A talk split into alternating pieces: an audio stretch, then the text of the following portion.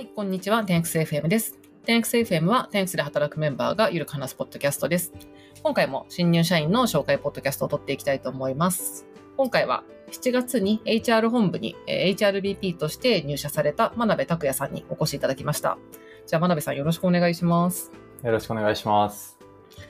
はい。じゃあ真鍋さん早速ですが自己紹介をお願いします。はい。えっ、と、HRBP として 10X に、えージョインさせていただきました、真鍋と言います。生まれは名古屋で、えー高校まで名古屋にいまして、大学から横浜の方に来て、その後イギリスの大学院に、あの、進学をしました。で、最初のキャリアは国際協力協力機構というところで、えー途上国支援の仕事をしておりました。えー最後はスリランカ事務所に駐在をしていまして、えー主に上下水道だったりとか、環境に関するプロジェクトをやっていました。私自身が、えっ、と、中学校から大学院までラグビーをやっていまして、まあ、日本にラグビーワールドカップが来るということで、その時当時、えラグビーワールドカップの組織委員会から公募がありましたので、そこで手を挙げて、えっ、と、ラグビーワールドカップ組織委員会ということで、えそちらに、えキャリアを変えました。その時に、えーと人材戦略みたいなことをやっていました。で、2019年にラグビーワールドカップが終わったので、地方創生のベンチャーでジョインさせていただいて、そこで地方創生の仕事をして、えその後に EY というあの外資系のコンサルティング企業に入りまして、えー皇居だったり大規模国際プロジェクトみたいなところの立ち上げの仕事をしていて、ようやく5社目で 10X にジョインしたみたいな形になっている、ちょっと長いキャリアになっています。よろしくお願いします。はい、ありがとうございます。すごいユニークなキャリア。多分 10X の入った人の中ではあまりこう似たキャリアの人がいないようなジャンルのような気もしてるんですけれど。はい、ありがとうございます。どこから聞いていこうかな。ちょっとなんか最初のキャリアの方が結構め珍しいというか、あんまり聞かないとこかなと思ったので、やっぱりですかね、ラグビーワールドカップ組織委員会って、ちなみになんかこう、あまりなんだろう、会社っていうイメージもないと思うんですけど、なんかここってどどうやってこう人材募集してて応募して入ってどんな仕事されてたんですか？そうですね。なんか、えっ、と、ラグビーワールドカップ2019の組織委員会っていうのは、よく間違えられるんですけども、なんか、この日本ラグビーフットボール協会っていう常にあるあの組織とは違っていて、あの、本当にラグビーワールドカップ2019年、2019年ラグビーワールドカップを成功するためだけにうん。作られた次元付きな組織になっています。うん。なのでうん、いろんなところから出向に来ていたりとか、たまたま私もあのチャンスがあって、まあ、直接雇用ということで入っていて、うん。まあ、本当にな機能別に大会に必要なことを分けてやっていて、私はその中で、まあ、あの人材戦略ということで、まあ、採用したりとか、新しい部署があれば、そういう部署を立ち上げたりとか、そういった仕事に従事をしていました。おーなるほど、なるほど。なんかそういう組織委員会の、あの、なんだろう、人材戦略とかって、なんかどういうことを 実際にやっていくんですか？あ、そうですね。なんか、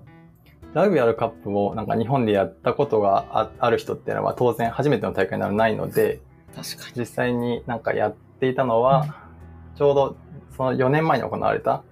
うん。イングランド4年前でしたっけ？ああ、そあその開催の4年前ってこと4年前です。あまあ2015年のはい行われたイングランド大会の人員計画から、まあどういうふうに人を大会に向けて増やしていけばいいのかとか、どういうポジションにどういう人を埋めなきゃいけないのかみたいなところを考えて、うんで、そこに対してギャップを埋めるために、まあどういう人に来てもらうかみたいなことを考えて、で、それに必要な組織を立ち上げてみたいなことをやっていました。うんなるほど。じゃあもうかい、ここも、なんていうんですかね、結構でも短期間で人をいっぱいじゃあ採用してて、スタートアップのように、バーッとこうポジション、組織図とか作って、人員計画作って、採用して、で、終わったら解散みたいな感じなんですか？そうですね。まさになんかそういうところは、なんかスタートアップ感はあったかなっていうふうに思います。うん、なるほど、なるほど。いや、そう、あの、初めて聞くかのように聞いてますが、あの、お話ししたことがあるんですけれど。そうですね。そうです。採用、採用面接みたいな感じで少しドキドキしてあます。あごめんなさい。そうそう。いや、これなんかお面白話なんでもう一回聞きたいなと思って。いや、確か最初に、その、あの、私もと、その人事部だったので、あの、山鍋さんと最初にお話ししたときに、なんか履歴書めっちゃ面白いみたいな、ラグビー組織の人来たと思って、どんなことやってるんだろうって思って聞いてったら、あ、確かに話を聞いてると、スタートアップと共通点があるのかもしれないって、なんかその時すごい思って、なんか知らない世界を教えてもらったなっていう記憶がすごくあります。恐縮です。ええそうですね。そこからも聞いてみたいことは結構あるんですけど、じゃあ今もあの HRBP って、まあ、テンクスの中でちょっと後で聞こうと思うんですが、あの、一人目のポジションではあるんですけれど、なんかこういう人材とか組織とかは、こう、キャリアの中でなんかどういうふうにこう、興味を持って、なんか取り組んできて、今に至るっていう感じなんですか？そうですね。なんか一番最初になんか人とか組織に興味持ったのは多分、えっと、高校の時とか大学の時にやってたラグビーで、まあチームスポーツだったので、で、あとは高校の時はキャプテンをやらせていただいたので、なんか本当人って難しいな、人と一緒になんか成果を出すのって尊いし難しいなっていうふうに思っていました。で、なんか、JICA ですね、最初のキャリア国際協力機構の時も、まあ、通称 JICA っていうふうに言われてるんですけど、JICA でも、なんかいろんなプロジェクト、いろんな途上国の人たちとやったりとかしていて、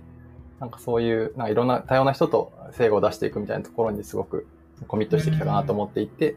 まさにラグビーワールドカップもそうですし、その後のコンサルファームで働いてた時も、なんかいかにこうチームで成果を出せるかみたいなところはすごく関心を持っていたので、なんかまさにそういうところかなというふうに思ってます。うん、なるほど、なるほど。今伺ってる感じだと 10X までのところって結構なんなんでしょうね。プロジェクト的な組織というか、こうやって結構短期でなんか解散層が卒業して次に行くっていう感じだったんですかね。そうですね。なんかそういうのが多かったので、なんかそれは一つなんか 10X に来たかった一つの理由でもあると思うんですけど、なんか長期でコミットして組織を作っていって、組織も成果を出せるし、働いてる人もみんなそこにいることにすごく誇りを持てて、なんかこう持続的に働いていけるし、みたいなところに、あの、組織作りに挑戦してみたかったっていうのは一つ大きなモチベーションでもあったかなというふうに思います。なるほど、なるほど。あじゃあちょっと次のところに近いんですけど、じゃあそんなキャリアの中で、なんか最初にその 10X のことを知ったとか、出会いって何だったんですか？はまさに、あの、ポッドキャストですね。えー、すごい。ポッドキャスト採用。はい。お社内、あの、何人かだけポッドキャスト採用の方がいるんですけど、じゃあその一人ですね。そうですね。一番お金がかかんない採用だと思います。いや、でもすごい、あの、ポッドキャスト経由の人はすごい知っていただいてるんでね。ありがたいなという感じなんですが。え、それはなんかど、どの、山本ポッドキャストですか？フリーアジェンダとか、ゼロトピックとかを聞いたことがあったとかですか？そうですね。なんか、ちょっとこれはなんか転職の話につながっちゃうかもしれないんですけど、まあもともと前職はコンサルファームにいて、なんか一緒に働いてた方もすごく昔から知ってる人でしたし、なんかチーム自体もすごい良くて、別に転職する気はあんまりなくて、もう少しあの頑張っていこうと思っていたところで、一方でこう、なんか休日とかにポッドキャスト聞いてて、なんかすごいスタートアップなのにめちゃめちゃ組織にコミットしてる面白そうな、なんか質実合憲な組織あるなというふうに思っていて、関心を持っていましたと。はい。でなんか、そうですね、はい。あじゃあそうですね。そこから転職の経緯もじゃあ 一緒に伺ってそうですね、そうですね。ちょっとすいません、なんか。はい。で、なんか、そこで、なんか、そういう組織づくりで、なんかすごい自分がなんか思い描いてたものと近いし、なんかそういうところで、まあ、もしかすると、こう 10X がどんどん大きくなってくると、なそういったポジションが、戦略人事みたいなポジションが出てくるかもしれないなと思っていたら、なんか思ったより早く出ちゃって、で、それが多分2021年の年末とかのポッドキャスト、うんうん、で、リーチャさんも出てたポッドキャストだと思いますけど、うん、話しましたね。はい、うん。早く応募しないとみんなポジション埋まっちゃうよみたいな煽り系があったんで。あった。話しましたね。はい。はい、やっべえと思って、えっと、1月入ってすぐオープンオフィスに申し込んで、リッチャさんと話したみたいな感じですかね。いや、本当本当そうですね。そう、他人のように話してますけど、そう、そ う私確かにその話した。や、確かに、あの、今思い出すと、年末ぐらいに、そうそう、あの、採用と、まあ、HRBP みたいなのも立ち上げていきたい。まあ、そもそもその人事が今、そう、当時は私と松尾さんしかいなかったんで、採用しなきゃみたいな感じで、確か、あれですね。あれ？ヤモヤモティも入れて話したのかな？なんか、そうですね。そうですよね。なんかどういうことやっていきたいかみたいな、まずはポッドキャストで話そうって言って、それ確か松尾さん発案だった気がするんですけど、そしたらまさにそれを聞いてすぐに応募してくださったのが真鍋さんで、で、あ、なんかラグビー組織委員会の人って思ったけど、その経歴をすごい見てたら、あ、すごい面白いってなって、そこからお話ししたら、すごくあのフィットがあるんじゃないかってなって、今に至るですね。はい、懐かしいですね。ね、もう結構前ですね、確かに。半年以上前ですね。半年以上前ですね、はい。うん、じゃあ、でもその時は別に転職しようって思ってたわけじゃなくて、まあ、たまたまそのタイミングっていう感じだったんですね。そうですね。なので、ちょっとそこから、あの、随分お時間いただいてしまったんですけど、前職に対してもすごくコミットがあったので、まあ、一と、一通りやりきるとこまでやらせていただいて、まあ、7月にジョインさせていただいたみたいなところで、本当に 10X だけ受けてたっていうだけでしたね。はい。いやー、すごい、ザ・両思い採用っていう感じなんですけれど、じゃあ、ちょっとここからは、その HRBP じゃ1人目っていうまあポジションだと思うんですが、今、えっ、と、10X 入られて、その、どういう仕事とかミッションを担当されてるのかっていうのを教えていただけますか？そうですね。まず、なんかミッションとしては、うん。まあ抽象的なんですけど、なんか事業と組織アラインするように、あの、戦略人事を頑張るっていうことを担っていて、で、今具体的にやっていることとしては、まさに一人目、HRBP としては一人目で入っているので、まあどういう機能を立ち上げるか、で、その機能をどういうふうに、あの、組織の中で認知していただいて、あの、事業部というところに対してどうやってサポートできるかみたいなことを検討しているのがまず一つあります。うんうんで、まあ、全社で統一導入するのは難しいので、まさになんかこう、まあ、エンジニアの本部と、まあ、大きいわけでエンジニア系の部と、ビジネス系と、まあ、コーポレート系に分かれると思うんですけど、まあビジネス系、まあ、コーポレート系は自分たちも含むなので、ビジネス系のマネージャーの皆さんのこうインターフェースとして、えー日々やり取りさせていただいているっていうのは一つあるのと、まあまさに10月からマトリックス組織に移行していくにあたって、人事制度も、あの、こう書いてるので、組織移行プロジェクトというところに入らせていただいて、まあいろいろ組織移行に伴うなんか一周とかに対していろいろ皆さんとやらせていただいてるっていうところがあるかなというふうに思います。ありがとうございます。ちょっと多分もしかしたら聞いてる方で、あの、HRBP とか戦略人事とかいう単語を初めて聞く人もいるかもしれないなと思ったので、ちょっとこれってちなみにどういう役割なのか、あの、真鍋さん視点で説明いただいてもいいですか？そうですね。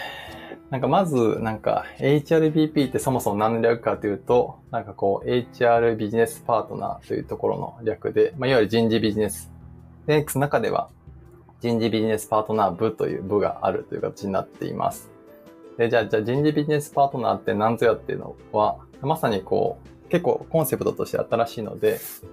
なかなかこう市場になんかこう共通のなんか定義があるわけではないというふうに私は認識をしていて、まさにこう、最初にあったミッションの通り、事業とこう組織がこうアラインしていくために、まあどういうことをなんかこう事業部がややっていくためにどういうことをこう人事的なサポートをしていくかっていうのところを模索していくっていうのが一つポイントとしてあるかなというふうに思っていて、なんかこう事業部付きの人事みたいなところも言われるかなというふうに思っています。うんうん人事っていうと、まあ、みんなが結構想像しやすいのって採用担当とか、うん労務担当とかあとあの評価制度とかを作ったり、まあ、その機能は会社によっていろいろだと思うんですけど、まあ、そういうなんか私採用ですみたいな感じじゃなくてそのビジネ例えばうちだったらビジネス本部好きの人事としてそのビジネス本部が事業を推進するためのいろいろな組織課題とかを解決していくみたいなイメージですかね。そうですね。で、まあ、まさにやりたいと思っているのは、将来的にまさに 10X で拡大期にあるので、まあ、将来的に起きそうな、あまあ、イシューみたいなところは早期に察知して、まあ、必要であれば組織の制度だったりとか、組織の形にフィードバックをかけていくみたいなことを今やろうとしている感じです。うーん、なるほど。結構なんか抽象的で大変そうだなとも思うんですけど、入社して今1ヶ月ちょっとぐらいですよね。そうですね。はい。あ、どうですか？ここまでやってみて。そうですね。なんか、やっぱり、入ってみて改めていろいろ調べてみても、こう世の中になんか本当にカチッと決まった HRBP の答えっていうのはないというふうに思っていて、まあ、10X のステージだったり、10X のやってる、まあ、マーケットだったり業態によって、やっぱり求められる機能っていうのは、まあ、フェーズによっても変わってくると思いますし、そのマネージャーの数だったり人員の数にも変わってくると思うので、やっぱ難しさはあるなというふうに思っています。まずなんかこう、10X も大事にしてると探索的な一歩として、まずはこう理想の未来を描くために、あの、中期の目標に対してどういう組織を作んなきゃいけないのか、そのためにどういう人員を張っていかなきゃいけないのかみたいなところを、まさに今経営サイクルの一歩目として人員計画の策定みたいなところをやっていて、まあなんかこう、抽象的なところでもありますけど、ちょっと具体に落として、あ皆さんと一緒にやれているので、楽しくやれてるかなというふうに思ってます。うんうんありがとうございます。じゃあそうですね。じゃあ今結構、あの、入社して結構すぐにあの評価とか、あの組織移行とかあるんで、すごい忙しそうだなと思って 見てるんですけれど、なんかこの今後、これからまあまだ長く 10X こう人生が続いていく中で、真鍋さんとしてどういうチャレンジをこうしていきたいとかありますか？全然個人的なものでも大丈夫です。そうですね。なんかまずは、えっ、と、まあ、短中期的な目標としては、まあ、10X における HRBP っていうのはこういう方なんだよ、こういうものを目指してるんだよねってところは、なんか、えっと、組織の中もそうですし、組織の外に対してもなんか発信していけると、まなんか日本の組織全体にとって良い、なんか、こう一つのケースになったりすると思うので、そこはなんか頑張っていきたいなっていうふうに思っています。で、あとはなんか、個人としては、なんかこう、長く、サステナブルな組織づくりにコミットできたらいいなというふうには思っていて、なんかまさにこれはなんか、代表の山本さんとも立ち話して話したことですけど、なんか終わりなき、なんか旅っていうか終わりなきプロジェクトじゃ、うん終わりがないんでプロジェクトじゃないんですけど、まさに終わりなきプロジェクトなので、定義が、定義がちゃんとしてる。そうですね。なのでうん、なんかこう、なんだろう、フェーズに合わせて、まあ自分も成長し、組織の成長にアラインして成長していけたらいいなと思いますし、なんか、うんうん 10X の中の HRBP としてもやれるメニューがたくさん増えてこればいいかなというふうに思っています。うんうん。なるほど。組織づくりは終わりなき旅。確かに。そうですね。これなんか、確かにもっと発信、なんか結構山本ブログとかではちょこちょこあるんですけれど、なんか 10X の組織について確かに結構いろんな考えとか、なんだろう、やってることがある場合に、確かにあんまり発信できてる数もそこまで多くない気もするので、もっと出していけるといいですね。そうですね。うんうん。ありがとうございます。じゃあ、えっと、私からの質問最後なんですけど、えー皆さんに聞いてる 10X バリューズが3つありますと。シンク 10X、テイクオーナーシップ、アズワンチームってあるんですけど、その中でえっと好きなバリューはありますか？どれもなんか、すごくなんかバリューし、この3つってしっかり考えられてるし、なんか相互接続あるなと思っててうん、しかもそれはすごい浸透してるので、ちょっと決めがたいんですけど、その中でも、アズワンチームを選びたいと思います。おおー。なるほど。その心は？まあ、まず、あの、ラグビーでワンチームってめちゃめちゃ言ってたんで。確かに、確かにそうだ。わラグビーワールドカップの時に流行りましたね、そういえば。そうですね。そもそもそうでしたね。そもそもそうなんで、ううなん、か、ワンチームっていう言葉にすごい慣れてるっていうのと、なんか組織を作る上で、なんかワンチームってすごい重要なコンセプトなので、なんか、なんだろう。そこを自分も大事にしたいなって、まあ一番最初に思ったってところが一つですし、なんか自分がこう入社して、なんかこういろんなこう手探りでいろいろプロジェクトしているときに、すごくなんか皆さん、なんかこう巻き込み方が上手で、なんかこの会議一緒に入りましょうとか、これ入ってもらうと多分今後の HRBP 考えていく上で重要だと思いますよとか、すごいいいパスを出してくれるのって、本当にワンチームだなと思ったので、ワンチームを選びました。ワンチーム。はい。えちなみに、あの、私ラグビーのこと全然知らないんですけど、ラグビー界ではなんなんでワンチームって言葉はそんなに大事にされてるんですか？あそうですね。なんかラグビーは、えっと、多様性のスポーツでして、なんか本当にポジションごとに求められる、なんか能力だったりスキルっていうのは結構分かれているし、なんかすごいいろんな人が活躍できるスポーツだと思っていて、まあそういう人たちが、なんか一人のスター選手がいるからって勝てるわけじゃなくて、やっぱチームとして、こう、まあ実際に、あの、体を張ったりしないと勝てないっていうスポーツなので、まあ、いかにこう、ワンチームでチームのために戦えるかみたいなところが重要で、ワンチームって言われてるんじゃないかなというふうに解釈してます。そういうことなんですね。えー、ポジションによって、なんかその、なんだろう、資質とか、体型とか強みとか、ぜ全然違う。なんかそれは交換可能じゃなくてもう違うって感じなんですか？あそうですね。なので、すごくなんか、ジョジョブ型の、なんか、組型。織だと思いますね。はい。ジョブ型とメンバーシップ型、最近あれですね、社内で。社内でも、はい話してましたけど、ジョブ型で、体体型とか、はい、持ってるスキルとか、やれなきゃ、ややんなきゃいけないことも全然、まあ、うんフォワードとバックスって大まかな分かれはあるんですけど、うんうん。まあ、それによっても全然細分化されてる感じです。あ、そういうことだったんですか。なんで突然ワンチーム で、なんか、いや、どんなスポーツもワンチームやろって、あの、スポーツに詳しくない私は思ってたんですけど、そうですよなんかそう、チームワーク大事ってみんな言うじゃんって思ってたけど、そういうことだったんですね。へえー、納得、納得しました。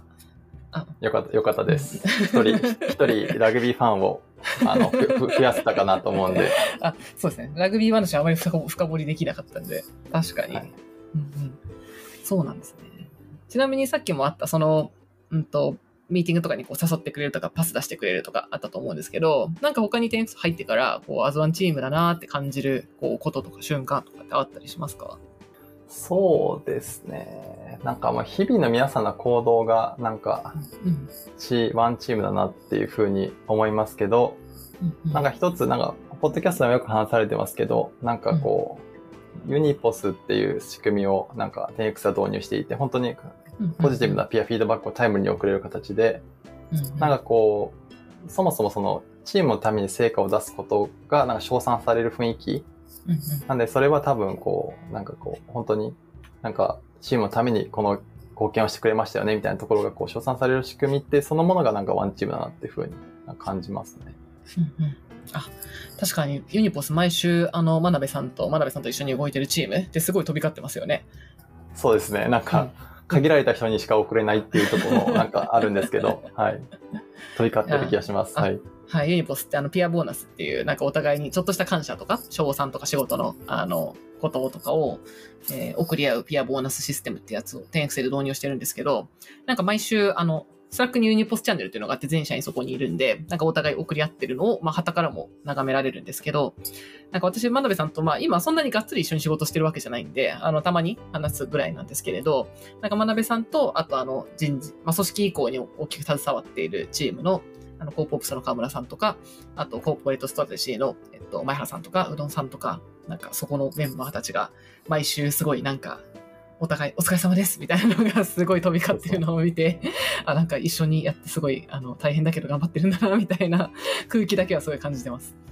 なんかでもす、すごく良い、なんか、連携が手前味噌ながら取れてる気がしていて、なんか皆さん、こうんフィードバックもすごい上手だし、うんなん、か、なんていうんですかね。なんか、で、かといってなんか気を使って、なんか、フィードバックしないわけじゃないので、うん。なんかこの部分はこういう視点があった方がいいと思いますとか、なんか読み手にとってこっちの方がいいと思いますとかいう、なんか建設的なフィードバックをうん、こう、相互に繰り返した上で、なんか、社内で説明会とか、資料の展開とかをしているので、なんかそ、そこに対して、なんか一緒にやっている、まさにワンチームで、で、しかも成果もきちんと出せるようになっていて、で、かつなんか称賛し合えるって、なんかめちゃめちゃ良いサイクルだなっていうふうに、なるほど。はい、今改めて思いました。うんよかった。ピアね、ユニポス入れたの1年以上前なんですけど、すごくあの拡大に伴ってすごい使われてる回数も増えてるのでよかったなと思ってる一つですね。素晴らしいと思います。うんはいありがとうございます。じゃあ最後、ちょっと逆質問コーナーなんですけれど、あの、私に何か聞きたいこととか、あの、コメントとかありましたら、ぜひっていう感じなんですが、何かありますか？そうですね。なんか、コメントっぽいなんか質問みたいな感じになっちゃうんですけど、はいはないん。か今まさになんか、リッチェさんと私はなんかこう一緒になかなか仕事することはないなっていうふうにな思ってるんですけど、多分今後増えてくるなと思っていて、そうですねなんか。それはなんか組織拡大においてなんかカルチャーってめちゃめちゃ大事だし、うんうんその、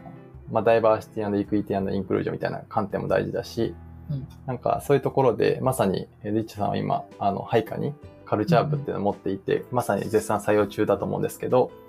なんかどういうふうにカルチャーが重要だと思っていて、まさにそこをなんかやってくれる人にどういう人に来てほしいかみたいなところをなんかお伺いできたらいいかなと思いました。私がいつも聞き手なのに私が話したいことをうまく組んで パスを出してくれて、すごいですね。これもワンチームを感じました。ありがとうございます。そうですね。ちょうど、じゃあ振っていただいたので、カルチャーチームってなんかどういうミッションでどういうことをやっていきたいかっていうのをせっかくなんで紹介できればと思うんですけど、ちょうど最近、あの、カルチャーというポジションの募集を始めたんですね。で、えっと、なんか今までその 10X で特にカルチャーチームっていうのは別に存在してたわけじゃなくって、まあ、なんとなくあの私が経緯的にはやっていたんですけれど、なんか改めて今回、あの10月から組織をちょっと、まあ、マトリックス組織に移行する関係で、もう全部の部門のミッションとか責任とかっていうのを、まあ、改めて書き出して、あのに、なんだろうな、認識するで、周りとも釣り合わせるみたいな機会があったんです。で、その時になんか、やっぱりカルチャー部門すごい大事だなと思って、えっと、書き出してもう一回ちゃんと募集をかけたんですけれど、ミッションとして持ってるのは、カルチャー強度の高い組織を作って維持する旗振り役として、経営現場を巻き込んでカルチャー浸透を推進し、組織価値を最大化するっていうことをミッションにしてます。で、なんか自分がそのコミュニケーションズ本部っていうのがあって、その中に外向けのその PR っていう社外向けのコミュニケーションを主にやっていくとこと、あとこのカルチャーっていう、まあ、社内をよりメインとしたチームっていうのを持ってるんですけど、なんかなんで一緒にしてるかっていうと、結局これって一貫してるなと思ってて、なんか社員もこう一つのステークホルダーであり、まあ一番その 10X のファンである存在だと思うので、やっぱりこう 10X の大事にしてることとか 10X らしさっていうのを、そういう近くの人たちからしっかりこう感じて、それが原稿一致して、体現されていて、浸透して、で、それが外にも伝わっていくみたいなのが、なんか一番いいサイクルだなって思ってるんですね。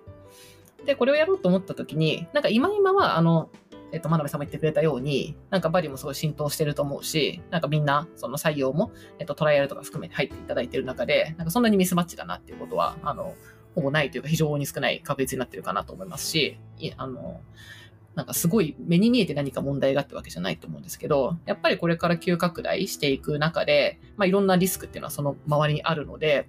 っぱりそのカルチャー面で、例えばカルチャーがちょっと薄まっちゃうとか、例えば新しく入った人はあんまりそれが感じられないとか、みんな同じ言葉で喋れないみたいなことを、なんかどんどん防げるように、なんかできるだけ予防的な対策とかしていかなきゃいけないなとか、でそれをやっぱりみんなで薄くやるっていうより、やっぱ旗振り役は必要かなっていうのがあって、カルチャーっていうのをしっかり立ち上げて、そこにあのコミットするメンバーも、えっと、迎え入れてやっていきたいなっていうのが今の思いですね。いや、めちゃめちゃカルチャー組織急拡大する組織には必要ですし、なんかすごくいいなって、なんかそのカルチャーがずっと、なんか拡大しても保たれていって、サステナブルな組織になっていったらいいなっていうふうに改めて思いました。あありがとうございます。そうですね。これ置いてるの結構珍しいですねって、あの、最近カジュアル面談した方とか言っていただくこともあるんですけど、やっぱり、なんかこれも、まあ、ディアンダイとか全部そうですけど、なんか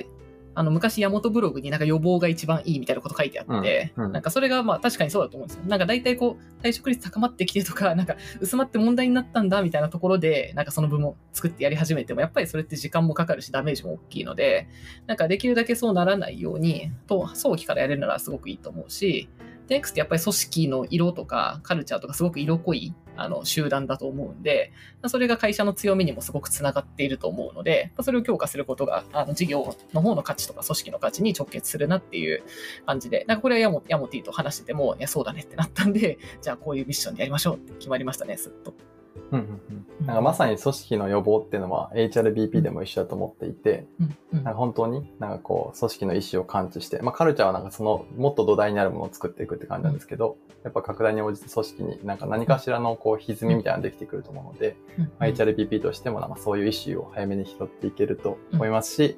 まさになんかこう HRBP もまだ採用中なので、特にエンジニアの素晴らしいエンジニアの皆さんに 10X いらっしゃって、そのエンジニア組織に向けるあの、うん、HRBP の方募集してるので、